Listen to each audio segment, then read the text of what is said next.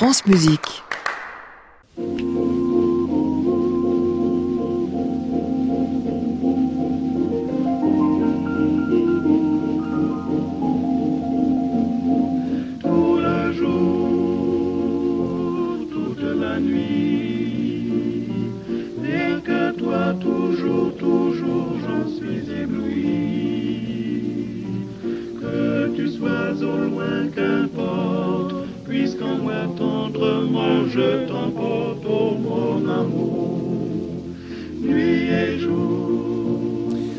Bonsoir à tous, ravi pour vous retrouver, de vous retrouver pour un nouveau numéro du Classic Club du vendredi, c'est-à-dire le club des critiques. Nous ferons de tout ce soir, mais je dis bien de tout, du disque, du DVD, du concert et même du livre, c'est rare. On s'est dit que quelques publications le méritaient amplement. Nous causerons donc d'une certaine Mirga Graginite Tila qu'on a vu en concert avec un disque à la clé. Aussi des livres autour de Lisa Della Casa et de la musique fasciste italienne. Euh, Lévinas, euh, Michael Lévinas en DVD et puis encore quelques autres concerts, dont un moscovite. Pour tout cela, nous sommes ce soir avec Sophie Bourdet de Télérama, Christian Merlin du Figaro et Richard D'Opéra Magazine. Ensemble jusqu'à 23h, bien sûr. Bienvenue à tous dans le Club des critiques.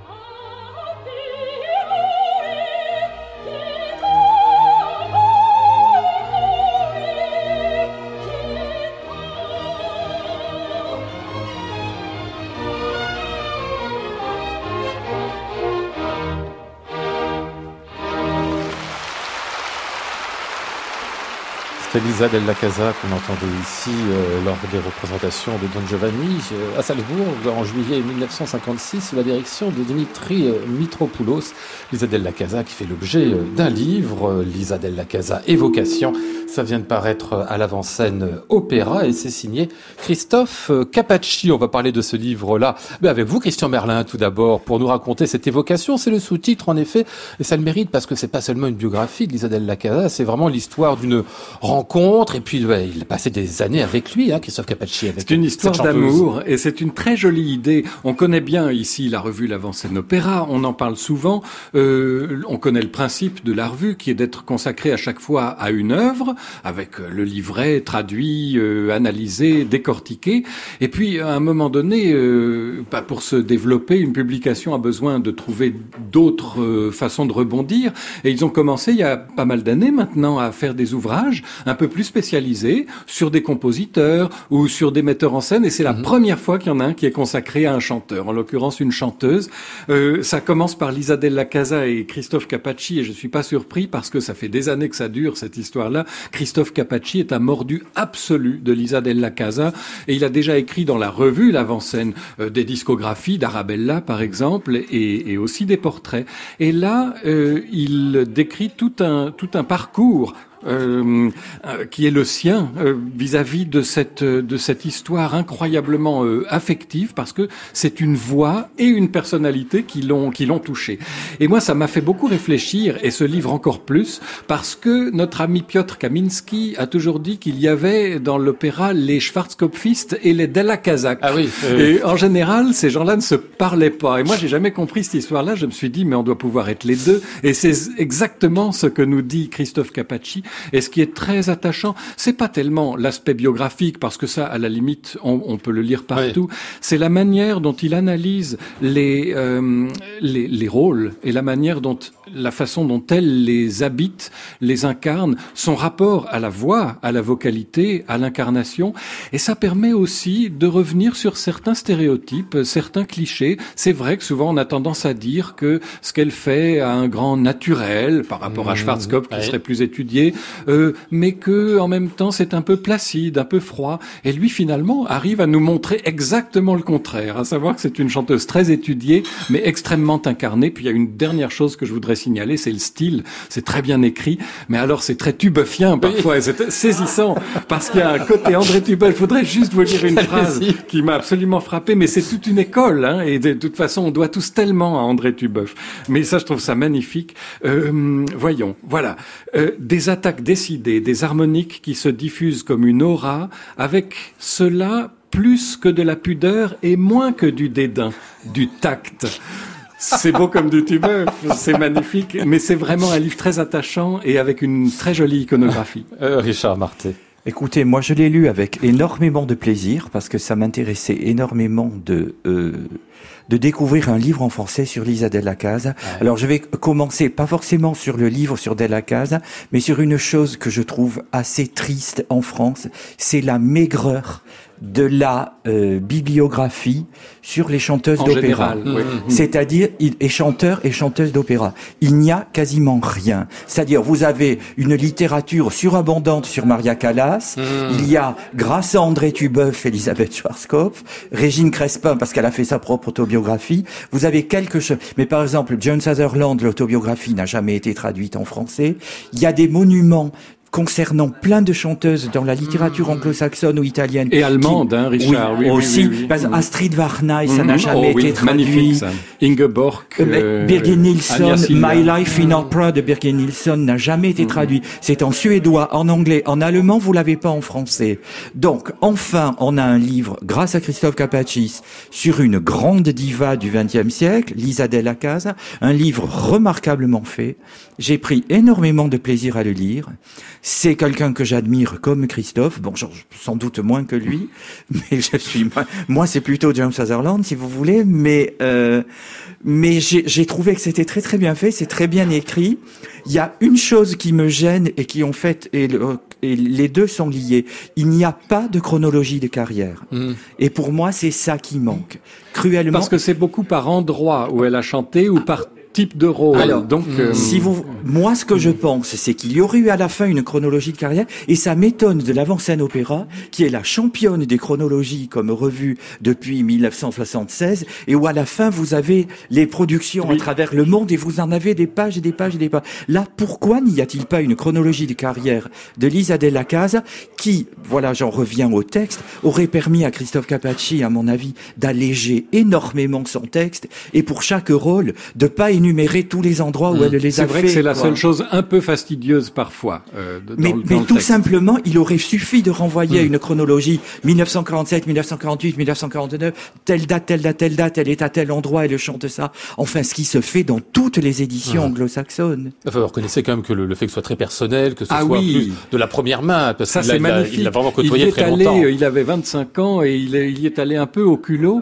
Euh, il espérait faire une interview et, et en fait, euh, le couple Della Casa euh, ben, l'a gardé pendant une semaine. Hein. Voilà, exactement. il est retourné l'été suivant et un lien s'est véritablement créé. Non pas qu'elle raconte elle-même beaucoup de choses d'ailleurs, mais il a pu reconstituer ce qu'elle ne racontait pas. Mais il, sortir il, a, il, a fait mieux. était à travers son intérieur et sa manière de vivre. C'est ça qui est intéressant parce qu'en fait, c'est ce qu'il dit d'interview, il n'y a jamais eu. Mais oui. Il y a très peu de propos de Lisa Della Casa dans ce, dans ce livre, tout simplement parce qu'elle parlait pas. Elle n'en parle pas. Elle ne donnait pas d'interview, donc elle parlait jamais de rien. C'est plutôt, c'est ça qui est intéressant, c'est la manière dont on fait une biographie et retranscrite et vue au prisme d'une d'un vécu personnel, celui de Christophe Capacci. Ça, c'est très très agréable. On va écouter euh, à nouveau Lisa Della Casa, si vous le voulez bien, ici dans la musique de Brahms.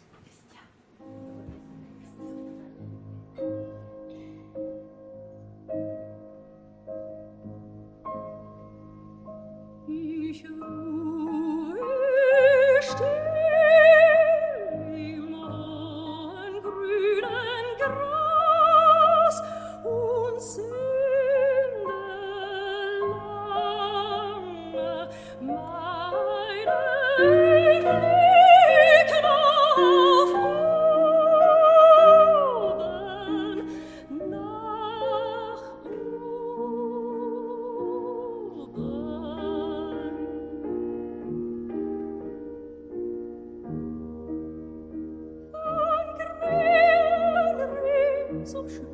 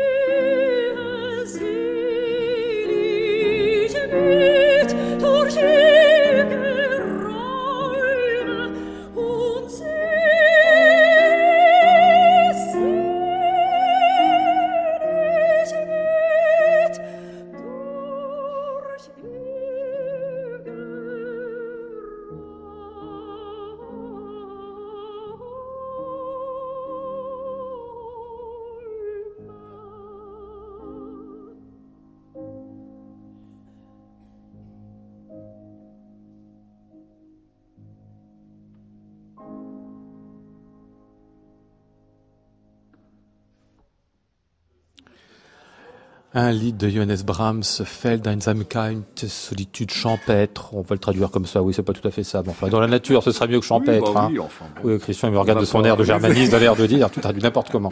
Euh, Lisa Della Casa avec euh, Arpad Chandor au piano. Je vous rappelle donc euh, ce livre, Lisa Della Casa, Évocation. C'est signé Christophe Capacci et ça vient de paraître à l'avant-scène opéra. Classic Club, Lionel Esparza, France Musique. Quel drôle de nom, mon Dieu. Mirga Grachinite Tila. Du coup, on l'appelle Mirga. C'est une chef d'orchestre, mais pas seulement chef d'orchestre. Elle a 32 ans.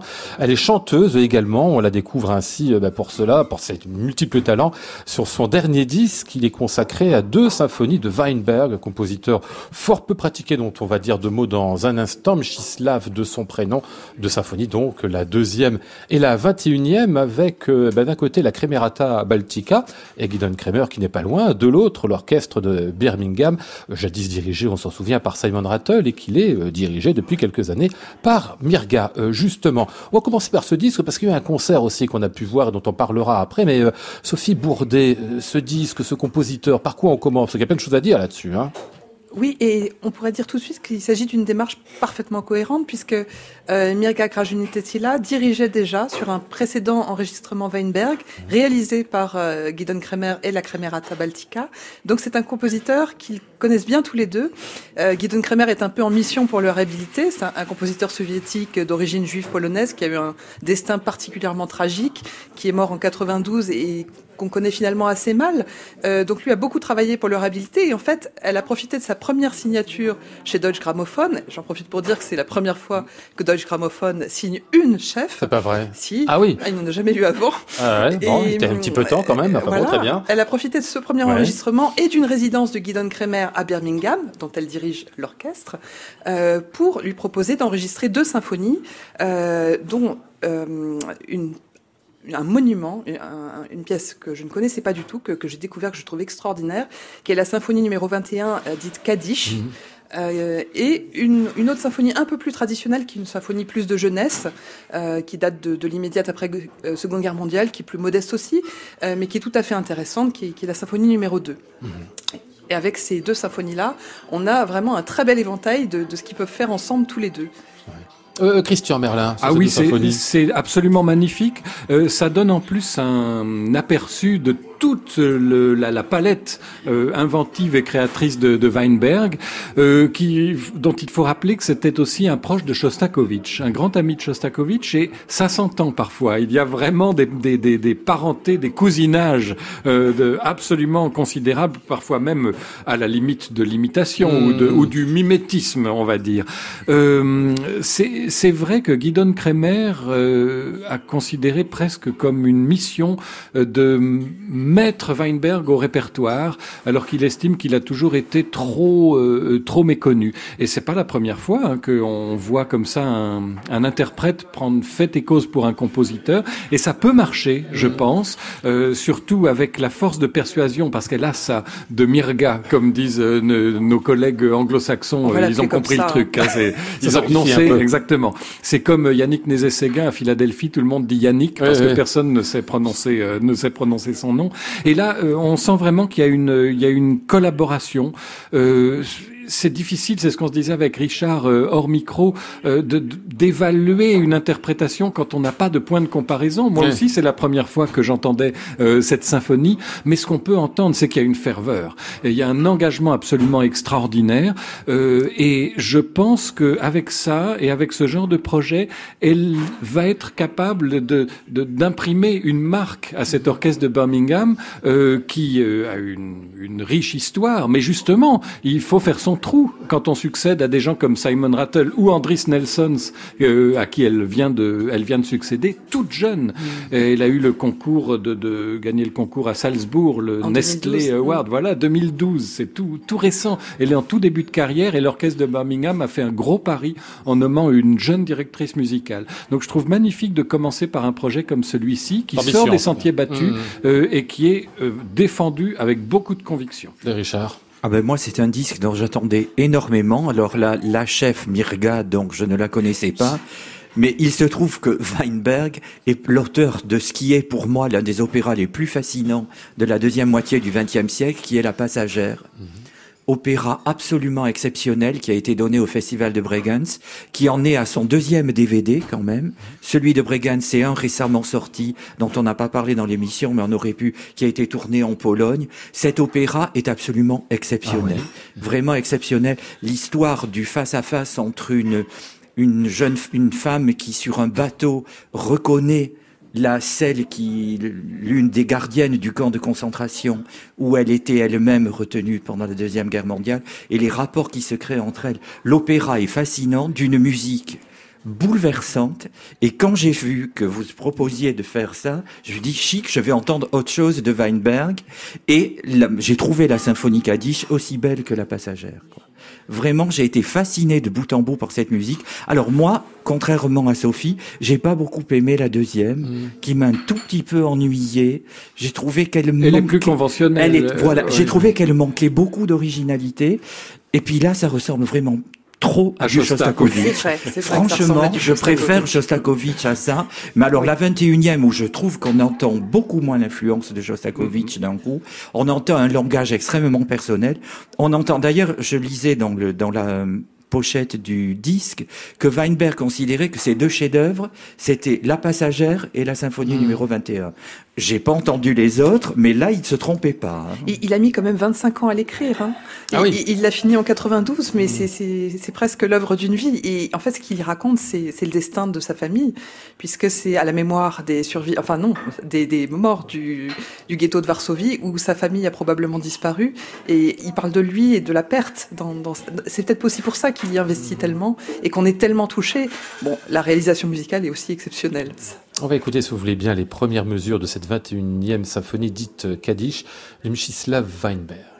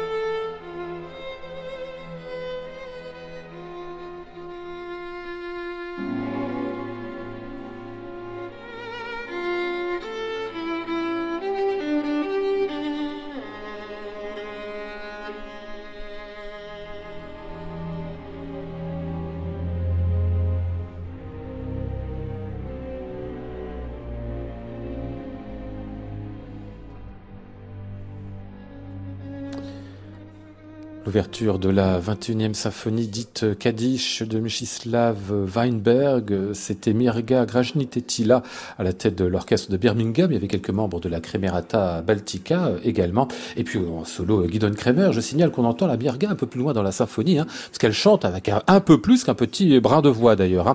Euh, c'est donc un disque Deutsche Grammophon, deux symphonies de Weinberg au programme. La deuxième et la 21e, ça vient tout juste de paraître et c'est en effet un très très beau disque. Alors Mirga, eh ben, on l'a retrouvée euh, en concert ce mercredi à Paris. C'était au théâtre des Champs-Élysées. Elle était avec Yuja Wang qui faisait euh, la première partie avec elle un concerto, le cinquième de Prokofiev. C'était l'orchestre de Birmingham qui était euh, sur la scène lui aussi. Et puis en deuxième partie de programme, la deuxième de Brahms qui va commencer là-dessus. Ben, n'importe, de toute façon, ils ont adoré Yuja Wang tous les deux, je crois. Hein, Sophie? Oui, on peut dire ça comme oui, ça. Non? Alors, moi, ça faisait un an que j'avais calé cette date dans mon agenda parce que c'était les débuts à Paris de Mirga Grajenitetila. Euh, on l'avait raté à Radio France parce qu'elle avait annulé. Donc, c'était vraiment l'occasion ou jamais de la voir. Et alors, on, on l'a vu au début, on l'a vu à la fin, on l'a pas trop vu au milieu parce que justement, euh, il y avait ce fameux cinquième concerto de Prokofiev avec Yuja Wang au piano. Et euh, Mirga est devenue invisible pendant tout euh, le concerto dans les deux sens. C'est-à-dire que le couvercle du piano la dissimulait complètement. Moi, je voyais que ses pieds, je voyais pas trop ce qu'elle faisait. Et surtout, Yuja Wang faisait tellement de bruit et était tellement dans un numéro de, de la musique ou du bruit, pardon. Du bruit. De c'était de la haute voltige pianistique, mais il y avait aucune poésie. Enfin, c'était moi, ça m'a ça m'a profondément ennuyé, ça m'a cassé les oreilles. Et puis surtout, je n'ai pas compris du, du tout. J'ai pas vraiment compris ce que faisait l'orchestre derrière. J'ai l'impression qu'il essayait de l'accompagner vaille que vaille, mais euh, c'était pas ça. Euh, sur Yuja Wang, Christian défendait un peu, non? Pourquoi faire euh, Non, euh, en fait, le malentendu, c'est peut-être parce qu'elle ne jouait pas de piano, mais un instrument à percussion. C'est ça qui a dû échapper à Sophie. Oui, Donc, euh, il y avait une erreur au départ, en fait. c'est tout sur la sur la marchandise. Non, c'est vrai que c'est très très bizarre parce que en même temps, on, on sait qu'elle est capable d'être extrêmement musicienne. Enfin, je veux dire, les moyens sont énormes. Hein, les moyens sont considérables, mais là, c'était c'était très étrangement anti-musical. Et, et c'est vrai que euh, alors elle fonce tout droit. Donc je pense que ça doit être extrêmement difficile à accompagner. Et euh, alors euh, moi non plus, j'ai pas entendu de dialogue entre l'orchestre et le piano, ah, mais j'ai mis ça sur le mm. compte que j'étais trop près, donc que j'avais le piano en plein dans, dans les oreilles et que du coup, euh, mais je, je, je n'en sais rien. J'ai pas vraiment compris ce qui s'est passé pour tout vous dire. Elle joue fort la dame, si j'ose dire. Ah, c'est ça. Hein.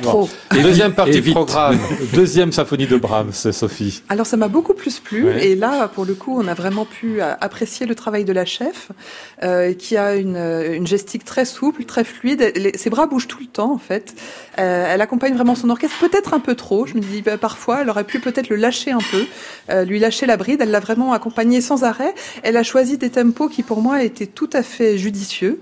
Euh, C'était pas du tout brutal. Elle avait une manière aussi de ne pas hum, laisser les cordes s'épancher. C'était très tenu, sans être froid. Et comme le pupitre de violoncelle euh, de Birmingham est absolument splendide, on a vraiment pu le, savourer euh, au début du deuxième mouvement d'une manière exceptionnelle.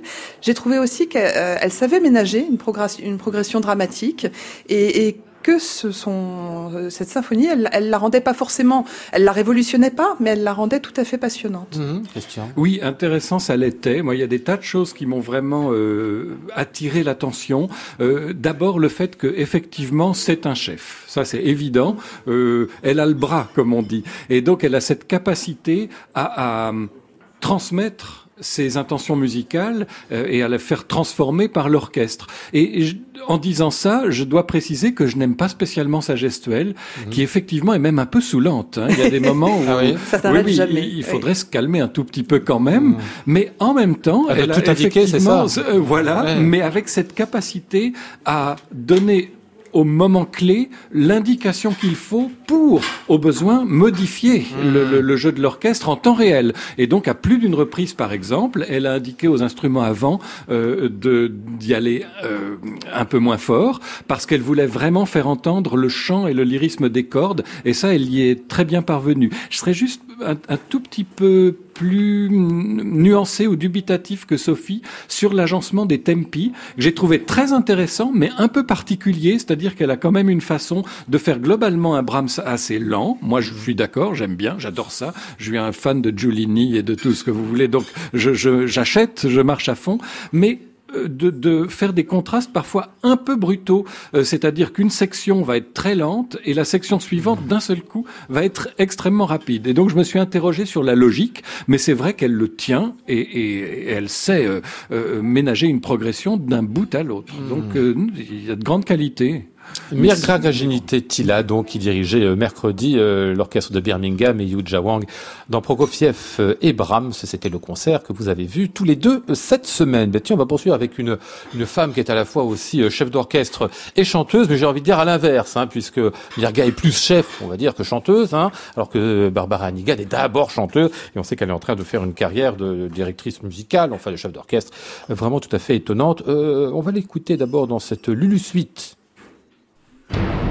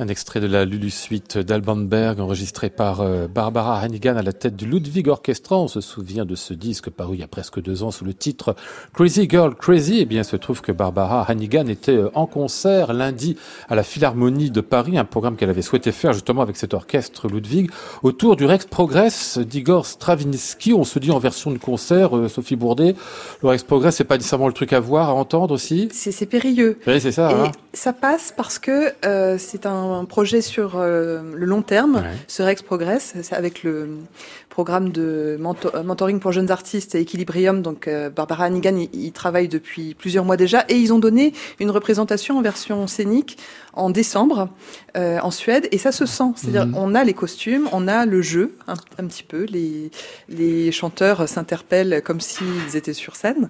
Euh, donc, c'est pas du tout ennuyeux, et c'est d'autant moins ennuyeux que Barbara Hannigan, qui, qui dirige son premier opéra hein, avec Sir Ex Progress, euh, fait tout pour que ça le soit pas. Et alors symboliquement, c'est intéressant aussi. C'est le premier qu'elle a chanté. Euh, Anne Trollope, apparemment, c'était un de ses premiers rôles en public. Bah, là, elle, est, elle est de l'autre côté. Elle, est à elle connaît bien la partition. En elle connaît hein, très bien la partition des deux côtés. Hmm. Euh, et alors, ce qui m'a paru captivant, c'est que elle a tout fait euh, pour euh, accompagner les voix pour, euh, pour leur rendre les choses confortables. Elle leur tournait le dos, c'était pas évident. Mhm. Elle tournait le dos aux chanteurs. Euh, finalement, elle dirigeait essentiellement l'orchestre euh, et les chœurs. Parce qu'eux étaient à l'avant-scène. Eux étaient à l'avant-scène. Euh, elle les regardait pas du tout, mais on sentait qu'ils avaient beaucoup beaucoup travaillé avec elle avant. Et de temps en temps, quand, quand le clavecin remplaçait l'orchestre, bah là, elle se retournait, elle les regardait et elle faisait des petits gestes de poil. Elle, elle, était spectatrice comme nous. Euh, C'était très intéressant à voir, mais le reste du temps, quand elle dirigeait l'orchestre, elle ménageait des équilibres entre les chœurs, entre les solistes, entre l'orchestre qui était formidable, et quand il y avait des passages périlleux pour les chanteurs, elle était là pour eux. Mmh. Pour donner des départs euh, un peu piégeux, par exemple dans la scène de folie de Tom Rockwell sur la fin, elle était là tout le mmh. temps. Et sa direction, par ailleurs, était, était formidable. Elle a fait des tableaux, en fait, des, des, tableaux qui étaient très colorés, très vivants, très précis, sans oublier quand même qu'il y avait ces tableaux étaient dans une forme beaucoup plus grande, donc il y avait un souffle, un souffle sur la longueur qu'elle a gardé jusqu'à la fin. Du coup, moi, je me suis pas ennuyée euh, euh du début à la fin. J'ai trouvé ça très très bien. C'est vous, vous en parlez comme d'une sorte de, de, de, type de direction qui serait enfin beaucoup plus qu'attentif qu'on ne d'habitude euh, pour les chanteurs, comme s'il y avait finalement quelque chose un petit peu original qui s'inventait là. Comme si elle était chanteuse elle-même. Oui, c'est ça. Oui, bah oui, elle est, peut en train peut-être et, et, qu'elle pensait un peu à tout ce qu'elle aurait, tout ce qu'elle a aimé ou ce qu'elle aurait souhaité pour elle-même. Euh, je, je, pense qu'elle ne cesse pas de penser au fait qu'elle est chanteuse quand elle dirige euh, cet opéra, mais elle est quand même très attentive à tous, aux instrumentistes comme aux chanteurs. Et elle, elle a dit que quand elle était chef, elle se sentait une responsabilité parentale euh, vis-à-vis des musiciens. Finalement, c'est une manière de voir qui est d'autant plus intéressante que c'est une bonne façon d'envisager la parentalité. C'est laisser beaucoup de liberté euh, aux musiciens, mais leur faire comprendre qu'on est toujours là pour eux en cas de problème. Igor Stravinsky, le Rex Progress, c'était en version de concert avec l'orchestre Ludwig, Barbara Hannigan à la direction et c'était lundi à la Philharmonie de Paris. Classic Club, Lionel Esparza, France Musique. Il est 22h40. Vous avez remarqué la semaine dernière que Richard Martin n'était pas présent à cette émission. Et hein du coup, vous m'avez appelé Richard. Euh, et du coup, je l'ai appelé, c'est vrai. À un moment, j'ai appelé euh, Christian Richard. Non, ne me l'avez pas dit. Non, non, vous voyez, c'est un signe de dommage en plus. J'espère que vous le prenez pour ce que c'est. Hein, je le prends pour ce que c'est, absolument.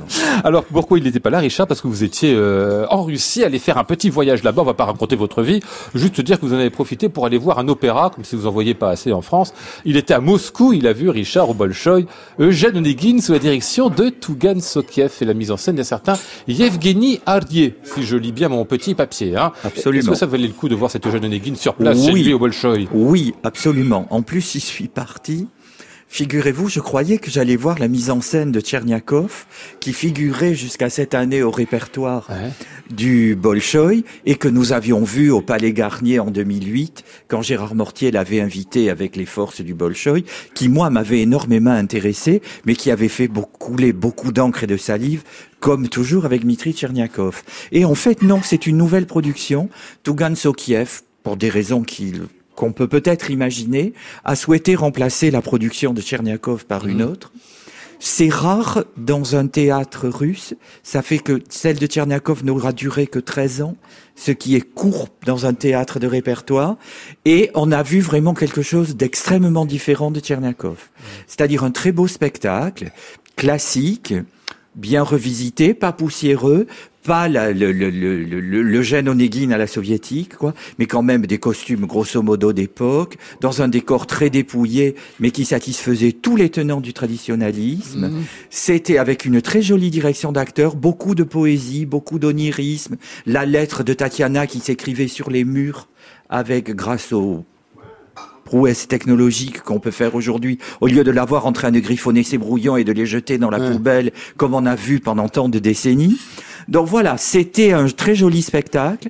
Le point fort de la représentation, c'était Tougan Sokiev quand même, qui dirige cette musique admirablement, avec un orchestre qui reste somptueux. Ça faisait ben dix ans depuis qu'ils étaient venus à Paris que j'avais pas entendu l'orchestre du Bolchoï. C'est splendide. Ils sont venus récemment à Paris, mais je n'y étais pas. Ah, C'était tout à fait remarquable. Voilà. L'orchestre est dans une forme somptueuse. Les chœurs sont exceptionnels, mais ils l'ont toujours été.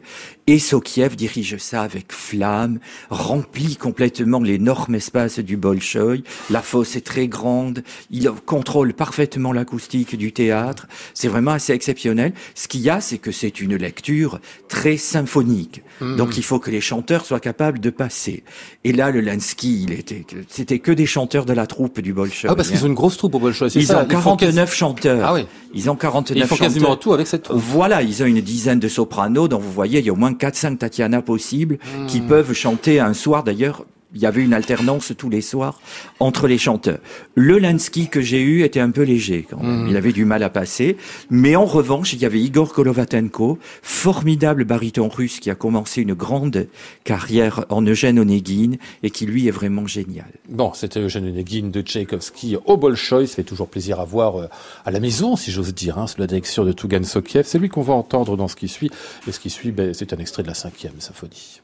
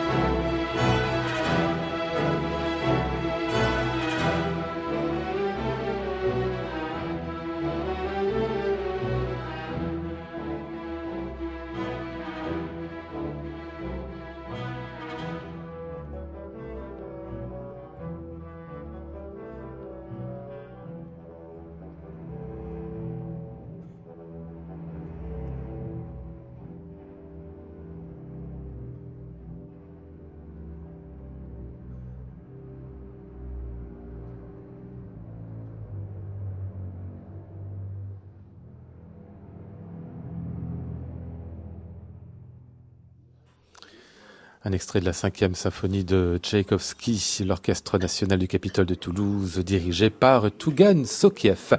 Vous avez promis euh, des livres au début d'émission, on n'en a eu qu'un. Eh bien, voici euh, le second, son titre, Musique dans l'Italie fasciste, 1922-1943. Ça vient de paraître chez Fayard.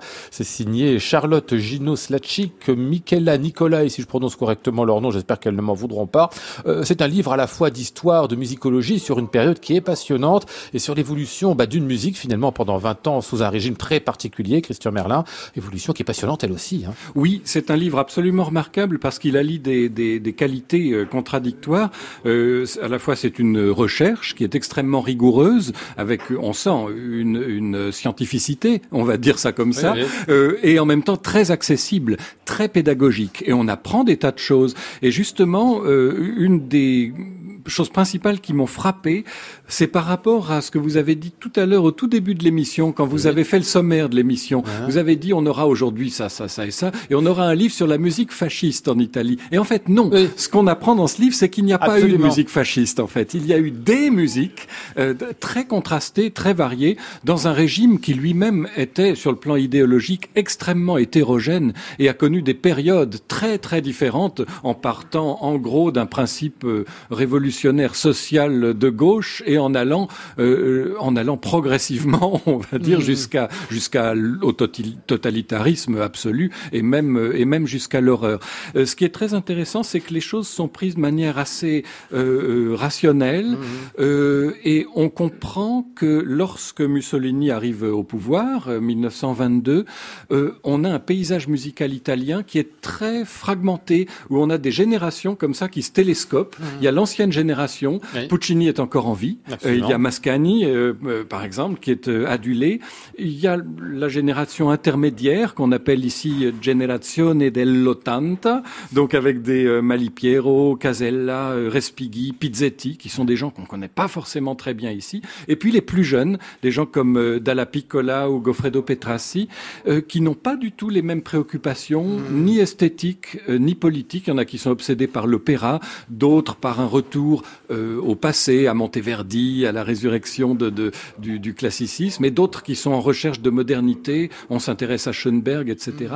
Tout ça fait un paysage qui pourrait être très éclaté, et, et je trouve qu'il prend beaucoup de, de cohérence euh, en, en lisant ce livre. Avec en plus donc euh, tout ce qu'il y a sur la musique elle-même, sur les institutions musicales Absolument. aussi, les rapports évidemment du pouvoir. les au théâtres, monde les musical. orchestres, les conservatoires, Ouais. grand enjeu qui est celui de la, de la, de la formation, Oui. de la pédagogie musicale. Et On tout ça est traité dans le livre. Euh, Richard. Mais oui, c'est ça qui est intéressant, c'est qu'on voit le paysage musical que décrivait Christian et la manière dont Mussolini et plus généralement le régime fasciste ont pu s'en servir à certains moments, notamment le retour à l'antique par exemple. Tout le travail de Malipiero sur Monteverdi, en fait, a été récupéré par Mussolini pour on revient vers un passé idéalisé de la nation italienne. Pareil, le culte de, de l'Antiquité, écrire des opéras sur Jules César ou sur Néron, Eh oui. pareil, ils ont essayé, de, le Duce, Mussolini s'est servi de ça à des fins de propagande. Ça a toujours été inscrit, c'est cette fragmentation du paysage musical italien avec des hostilités, c'est incroyable quoi, des, Oui. des animosités idéologiquement très fort. Très, Entre- très entre fort. eux, hein. entre Oui, compositeurs Ah, oula. absolument hallucinantes quoi. Des gens qui étaient très amis et qui tout d'un coup se détestent, qui s'insultent par voie de presse interposée quand même. Parce qu'en plus la musique est très vivante dans, dans voilà, qui publie des manifestes, en fait, où clairement c'est pour éreinter la musique de celui Mm. qui était votre copain dix ans plus tôt, ou que vous avez connu au conservatoire. Donc ça, c'est extrêmement bien illustré, vécu, on, on, on est au cœur de cette vie-là, et ça, ça m'a énormément intéressé. Puis la partie opéra est évidemment passionnante, puisque c'est une période de la musique qui n'intéresse absolument pas les Français, soyons clairs, ni la France ni les Français. Vous avez vu un opéra de Casella en France, Mhm. vous? Non. Non, moi non. La Donna Serpente, vous croyez pas qu'on pourrait... Voilà. Donc Et même. Pizzetti, moi je rêve de voir Meurtre dans la cathédrale ou des choses comme Voilà, ça. mais Ou- Montpellier avait fait Phèdre, par exemple. voilà. Le festival de c'est Montpellier, oui. avait fait la fête. Mm. Donc ça, c'est... euh, Mais pareil, Respighi, la Fiamma qu'on pourrait faire, qui est un opéra somptueux. Et il y a et je, je partage entièrement les avis esthétiques des deux auteurs. C'est pas forcément le cas, mais là, leur description du Nérone et de Mascagni est tellement exacte et drôle. C'est exactement ça. C'est vraiment, euh, c'est-à-dire un gros raté. Euh, quand on veut faire... Ah non, les, les deux derniers opéras, les trois derniers opéras de Mascagni, ils sont très mauvais. Et c'est très bien décrit et en partie abordé pourquoi? Et Mascagni, cette figure qui essaie d'exister Ah oui, encore, oui, oui. alors qu'il a plus rien à dire sur une scène d'opéra. Ouais. Et c'est extrêmement bien décrit. A Et des il veut personnalités de qui apparaissent en plus, Ah, hein, tout ça est, est, est didactique. Giordano qui propose de faire un nouvel hymne fasciste pour se faire bien voir. Enfin Ah oui, là, oui, on voit oui. des choses assez extraordinaires, parfois euh, fort déplaisantes quand on apprend que Goffredo Petrassi a, euh, a licencié le personnel juif de la Fenice de Venise quand il en était directeur. Tout ça est évoqué euh, s- sans concession, mais sans non plus euh, euh, manichéisme. Et puis la particularité du, du régime fasciste tel qu'il apparaît dans ce livre, c'est que c'est pas un régime qui, comme le régime nazi ou le régime soviétique, va imposer une ligne esthétique. Au Absolument, contraire, Pas hein. du tout. Et les la, la fin du livre sur Dalla Piccola et le prisonnier est absolument Ah oui. Passionnante. Mm. Il y a une étude justement à la- le- du prisonnier, de la partition de l'opéra à la lumière du régime fasciste et de l'héritage fasciste qui est absolument passionnante. Bon, vous l'aurez compris, c'est un livre au minimum très intéressant, voire même passionnant, comme nous le dit Richard à l'instant. Redonnez-moi pour que j'arrive à le, voilà, merci, à le les annoncer. Charlotte Ginoslachik et Michela Nicolai, musique dans l'Italie fasciste, musique comme le dit bien Christian, est au pluriel, 1922-1943, c'est paru chez Et pour illustrer tout cela, eh bien, on va écouter euh, la musique de Casella.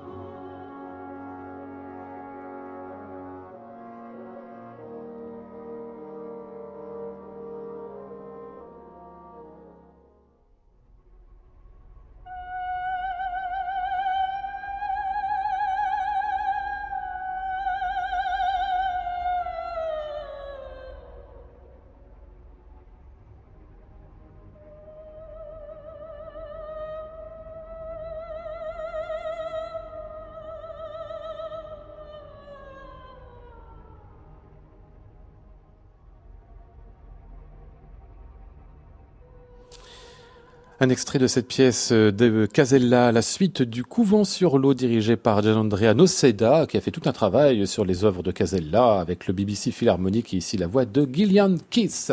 On est presque à la fin de cette émission, il nous reste si, allez, deux minutes. Euh, désolé, Sophie Bourdet, elle nous avait apporté un coup de cœur en me disant c'est superbe, c'est magnifique ce DVD, faut l'écouter absolument, on n'aura pas le temps de l'écouter, mais vous aurez le temps d'en parler un peu.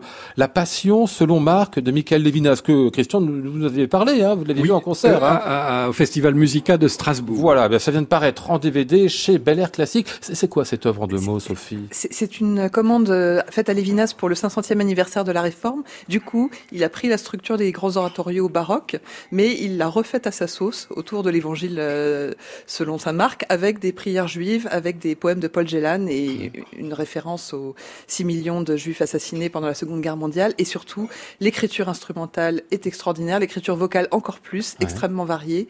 C'est quelque chose qu'il faut absolument écouter et voir aussi, parce que c'est très très bien réalisé. Donc c'est chez Bel Air Classique. Euh, mais comme vous dites, à voir, c'est quoi? C'est une, c'est une mise en scène, une mise en Non, il n'y a pas du tout de mise en espace. C'est une captation euh, lors de la création mondiale dans l'église Saint-François de Lausanne. Mais il y a une telle ferveur, ils sont tous tellement habités que c'est euh, aussi beau à voir qu'à entendre. Vraiment. Euh, c'était quoi le concert, euh, Christian euh, C'était la même chose, mais au Palais de la musique et des congrès de Strasbourg, qui est une salle un peu frustrante. Et je dois vous dire que pour une fois, j'avais adoré l'œuvre hein, sur place, mais j'ai encore mieux aimé le DVD ah que nous a conseillé Sophie.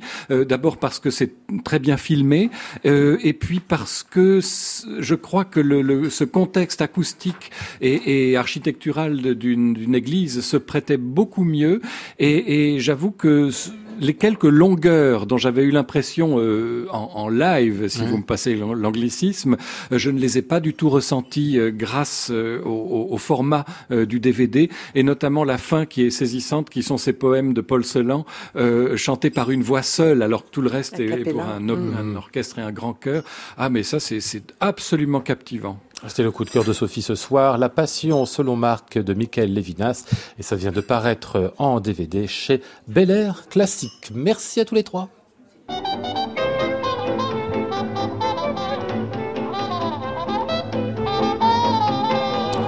Nous étions aujourd'hui avec Flora Sternadel, le mode nourri, Antoine Courtin, Thibaut Nassimben et Yann Fressing. Voici le ciel peuplé de ces moutons blancs, voici la mer troublée, spectacle troublant. Je vous souhaite à tous un très très bon week-end et vous retrouve lundi pour une nouvelle semaine de Classic Club. Nous serons avec Deborah Wadman et Andy Emler. J'entends la ville qui me dit bonsoir et moi sur le quai de la gare, je dis de mon mieux des mots d'adieu. Merci au public qui est venu nous voir ce soir. Il y avait un monde fou aujourd'hui. Merci.